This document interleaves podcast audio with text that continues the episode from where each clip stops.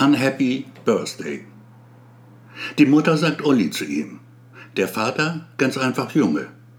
Die Tochter nennt er zärtlich Prinzessin. Olli, eigentlich Oliver, ist sieben, gerade ist sieben geworden. Seine Schwester ist ein Jahr jünger, heißt Mia. Ein hübsches, lebhaftes Mädchen, blond mit blauen Augen. Mia ähnelt der Mutter auf verblüffende Weise. Niemand würde je ernsthaft daran zweifeln, dass Mia ihre leibliche Tochter ist. Sohn Oliver ähnelt mehr dem Vater Roland Berger. Er hat dessen Nase, die hohe Stirn, das dunkle, fast schwarze Haar. Berger ist Programmierer. Verdient als solcher gutes Geld in einer großen Firma. Gattin Claudia ist technische Zeichnerin. Doch hat sie den Beruf an den Nagel gehängt, ist seit der Eheschließung Hausfrau. Die Kinder bedeuten ihr alles. Tochter Mia, nicht weniger wie Oliver, der Erstgeborene. Der ist ein eher stiller Junge. Er liebt die Mutter, verehrt den Vater, vergöttert ihn förmlich. Doch der hat nur Augen für seine Prinzessin. Auch an diesem Tag, der eigentlich Claudias Tag ist, ihr Geburtstag, der 30. inzwischen, der 10., seitdem sie den Namen Berger trägt.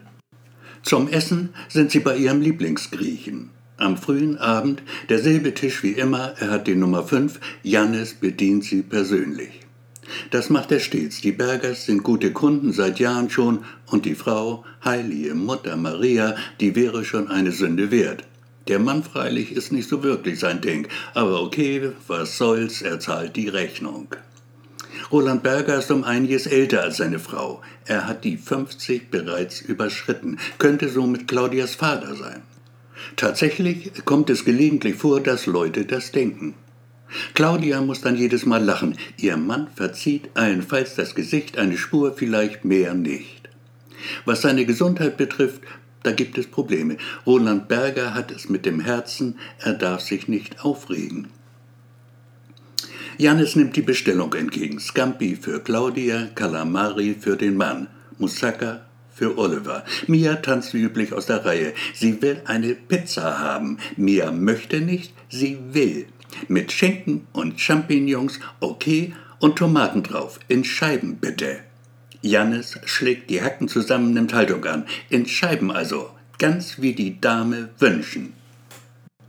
Da muss Mia lachen, und auch ihr Vater lacht, was eine Seltenheit ist. Claudia hingegen, die schmunzelt dezent und Oliver rollt mit den Augen. Ihre Pizza wird Mia natürlich bekommen. Ein Stück hat Janne stets in der Tiefkühltruhe liegen, speziell für sie die Tochter der blonden Frau. Das Essen verläuft ruhig. Aus den Lautsprechern plätschert Musik, die übliche Soße. Mia schmatzt.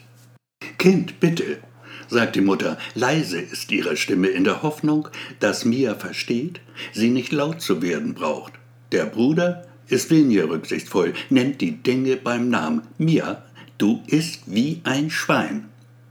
Da macht der Vater, was er eigentlich nicht tun sollte. Er regt sich auf, ein kleines bisschen jedenfalls. Nun lass die Kleine doch in Ruhe essen, und du, mein Junge, sei schön still, dich hört man auch und nicht zu knapp. Das Lokal hat sich gefüllt inzwischen. Mia tanzt zwischen den Tischen herum. Das sieht hübsch aus und die Leute finden es lustig, die meisten jedenfalls. Und Roland Berger sowieso. Der tut tatsächlich, als würde er Beifall klatschen es wirklich zu tun, das wagt er nun doch nicht. Es wäre wohl auch ein Tick zu viel. Und Mia nimmt es ohnehin nicht zur Kenntnis, Oliver schon. Der fährt dem Vater erneut ins Geschirr. Das ist peinlich, Papa, einfach peinlich. Fehlt nur noch, dass sie mit dem Hut rumgeht und sammelt. Und zur Mutter? Mama, sag ihr, sie soll aufhören damit. Die schmeißen uns noch raus hier. Doch Claudia sagt nichts. Sie schweigt. Ihre Stirn ist feucht. Schweiß nässt die Haut. Mama, du siehst blass aus und du schwitzt. Ist dir nicht gut?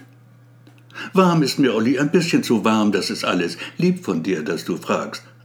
Aber es geht mir gut. Wirklich, mein Schatz. In Ordnung? Natürlich, Mama. Alles in Ordnung, Mama.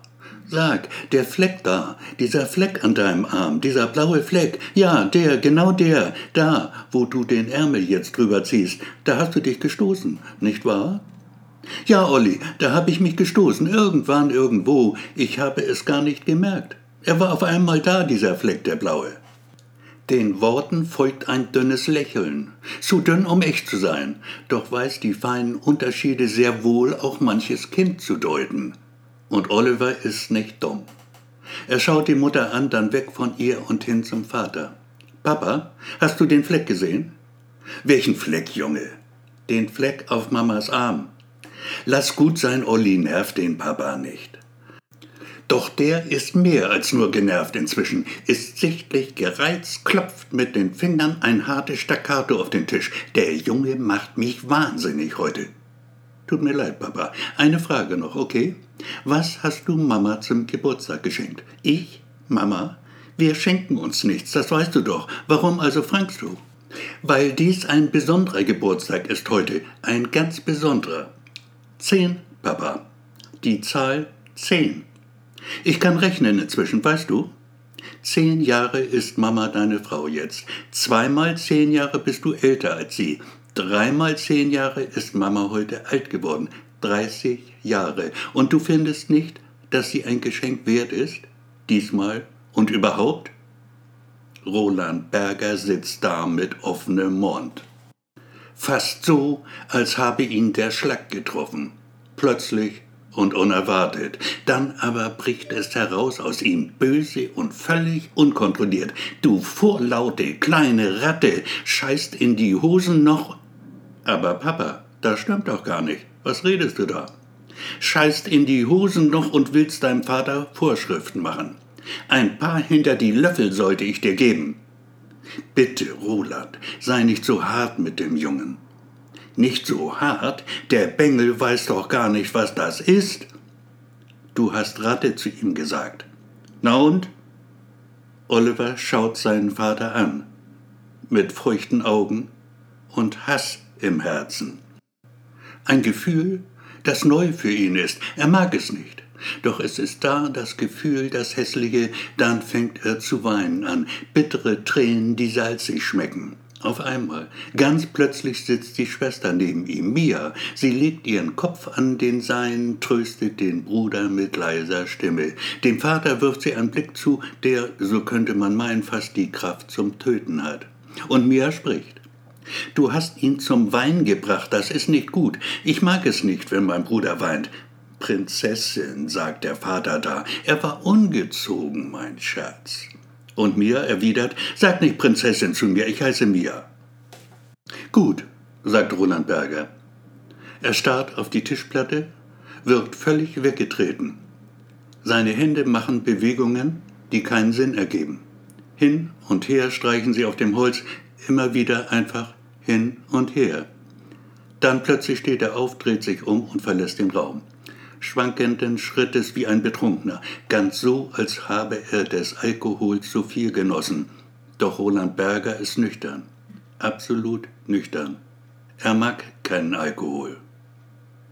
Draußen auf der Straße, ein wenig abseits gelegen vom lauten Getriebe der Stadt, Stille herrscht in den Häusereien, obwohl es so spät noch gar nicht ist, erwischt es Roland Berger dann unwiderruflich.